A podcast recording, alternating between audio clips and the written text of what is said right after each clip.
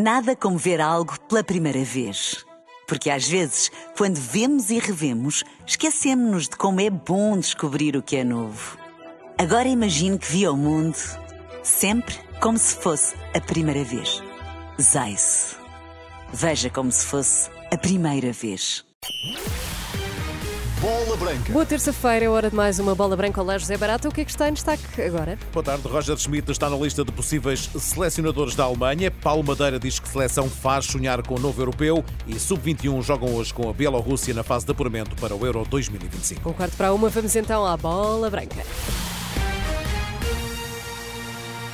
O treinador do Benfica, Roger Schmidt, está na lista da seleção alemã de possíveis substitutos de Hansi Flick, que foi despedido após a goleada sofrida diante do Japão por 4-1. Na Alemanha, o nome do técnico das Águias tem sido apontado como uma das soluções para assumir o comando técnico da seleção germânica, que será anfitriã do Euro 2024. Para além de Schmidt, na lista estão também os nomes de Jürgen Klopp, do Liverpool, e Julian Nagelsmann, que está sem clube desde que rescindiu com o Bayern de Munique. O técnico alemão tem contrato com o Benfica até 2025 tem uma cláusula de rescisão de 30 milhões de euros. No entanto, Paulo Madeira diz em entrevista à Bola Branca que se o convite chegar, Roger Schmidt poderá pensar duas vezes sobre o seu futuro. Roger Schmidt está a traçar o seu caminho no Benfica, está a fazê-lo muito bem. Agora é uma decisão muito pessoal e obviamente o Benfica estará sempre salvaguardado porque tem cláusula de rescisão. Mas no fundo, quando há decisões dessas pessoais, os clubes muitas vezes têm pouco a dizer quando se chega aqui e bate-se a cláusula de rescisão. Um convite arrojado e é um convite que se calhar a maior parte das pessoas pensaria muito bem, porque é um convite de uma seleção alemã que de facto é uma das seleções melhores do mundo. Roger Schmidt na lista de possíveis opções para a seleção alemã. Roger Schmidt, que deu cinco dias de folga ao plantel encarnado, como já fizera na época passada em pausas para os jogos das seleções, e que acabou por trazer alguns problemas aos encarnados. Palmadeira não está receoso neste regresso, mas olha para um Benfica com alguma cautela, ainda assim acha que não vai afetar os próximos jogos. Receoso não, mas uh, com alguma cautela, porque o ano passado houve muita contestação em relação a isso, em relação aos dias de férias que o Roger Smith deu aos jogadores. Não quer dizer que isso vá passar agora, espero bem que não, acho que não vai neste momento afetar o decorrer da época e os próximos jogos. Nesta entrevista à Bola Branca, Paulo Madeira analisa também o momento da seleção portuguesa, que ontem alcançou a maior vitória de sempre ao bater o Luxemburgo por 9-0, ultrapassando a marca de 8-0 que a equipa das esquinas tinha vencido o Liechtenstein em duas partidas oficiais e uma, o Kuwait, num particular, na inauguração do estádio Dr. Magalhães Pessoa, em Leiria. Paulo Madeira foi titular numa das vitórias sobre o Liechtenstein e, nesta altura, considera que a atual seleção, com estes jogadores muito acima da média, faz novamente sonhar Portugal Portugal com a conquista de um euro. São de facto jogadores eh, muito, muito acima da média. E depois, quando se conjuga com a interajuda, com a vontade, com o querer e com a união, de facto, temos ali uma seleção poderosíssima. E, portanto, eh, podemos mais uma vez sonhar eventualmente quando estivermos no europeu, porque de facto com esta seleção tudo é possível. Portugal lidera nesta altura o grupo J, 18 pontos, 24 golos marcados, nenhum sofrido. Atrás está a Eslováquia, que é precisamente o próximo adversário de Portugal, num jogo marcado para o estádio do Dragão a 13 de outubro. Três dias depois, Portugal joga na Bósnia. Nestas declarações, Paulo Madeira não retira o mérito do trabalho de Fernando Santos na seleção, mas entende que a chegada de Roberto Martínez veio trazer à equipa Lusa novas ideias. Nunca tirando mérito ao Fernando Santos e ao trabalho do Fernando Santos do passado, mas isto veio também dar aqui uma lufada de ar fresco a jogadores jovens, a jogadores que têm muita qualidade. É uma seleção uh, que temos que ter muito orgulho.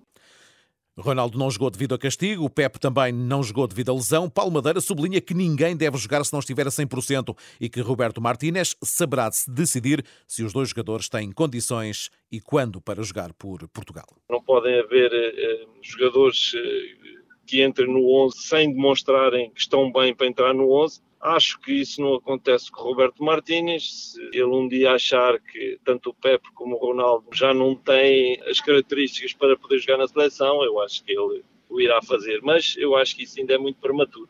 Na vitória de Portugal sobre o Luxemburgo, destaque também para o bis de Gonçalo Ramos, Diogo Jota e Gonçalo Inácio. O central do Sporting tenta afirmar-se na seleção, como tem feito no Sporting. Em entrevista à Bola Branca, Litos, antigo jogador dos Leões, não esconde a sua satisfação pelo feito do jovem jogador leonino. O grande jogo do, do Inácio, muito à imagem daquilo que ele tem feito no, no Sporting, teve essa capacidade de fazer eh, dois bons golos, principalmente o primeiro, que é um dos jogadores que está mais adaptado a jogar muitas das vezes naquele sistema de três centrais, embora ontem fosse um, sistema de, de 4-4-2 com, algumas nuances.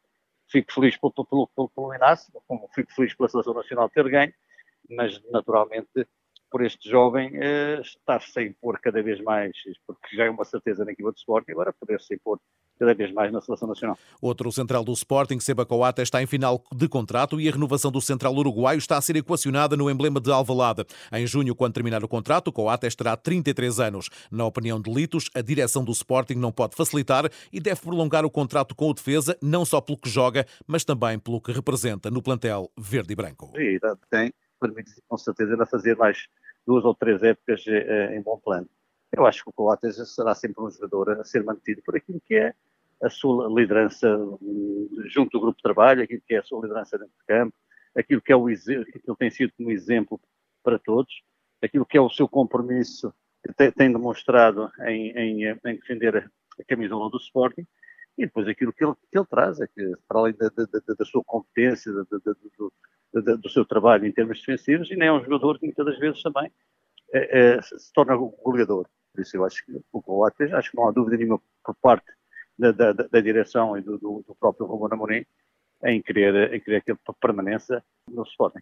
No Porto, hoje foi dia de novo treino no Olival. Os Dragões ainda não revelaram dados da sessão de trabalho que serviu de preparação para o jogo de sexta-feira na Amadora contra o Estrela, partida que vai abrir a ronda 5 do campeonato. Quanto aos sub-21 de Portugal, jogam às duas da tarde com a Bielorrússia. É a segunda partida da fase de apuramento para o Euro 2025. Depois da vitória com Andorra, a equipa de Rui Jorge tenta somar mais três pontos para assumir a liderança do Grupo G. Recuperada fisicamente, essa parte era, era importante.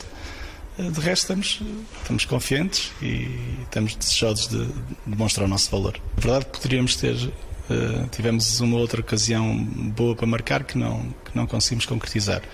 Uh, mas a essência é para manter a segurança com bola que tivemos, é para manter alguma cutilância mais, alguma tentativa de ser mais agressivo com bola, é o que iremos tentar fazer. Uh, embora acho que possa ser um jogo ligeiramente diferente, porque pode abrir um bocadinho mais do que o jogo de, de Andorra. Rui Jorge, em declarações ao Canal 11, o Bielorrússia-Portugal começa às duas da tarde para o, para o grupo da equipa portuguesa. Às seis da tarde joga-se o Ilhas Faraó, Croácia, Croácia e o Andorra, Grécia. Obrigada, José Barata.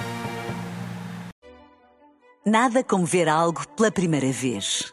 Porque às vezes, quando vemos e revemos, esquecemos-nos de como é bom descobrir o que é novo. Agora imagine que viu o mundo sempre como se fosse a primeira vez. Zais. Veja como se fosse a primeira vez.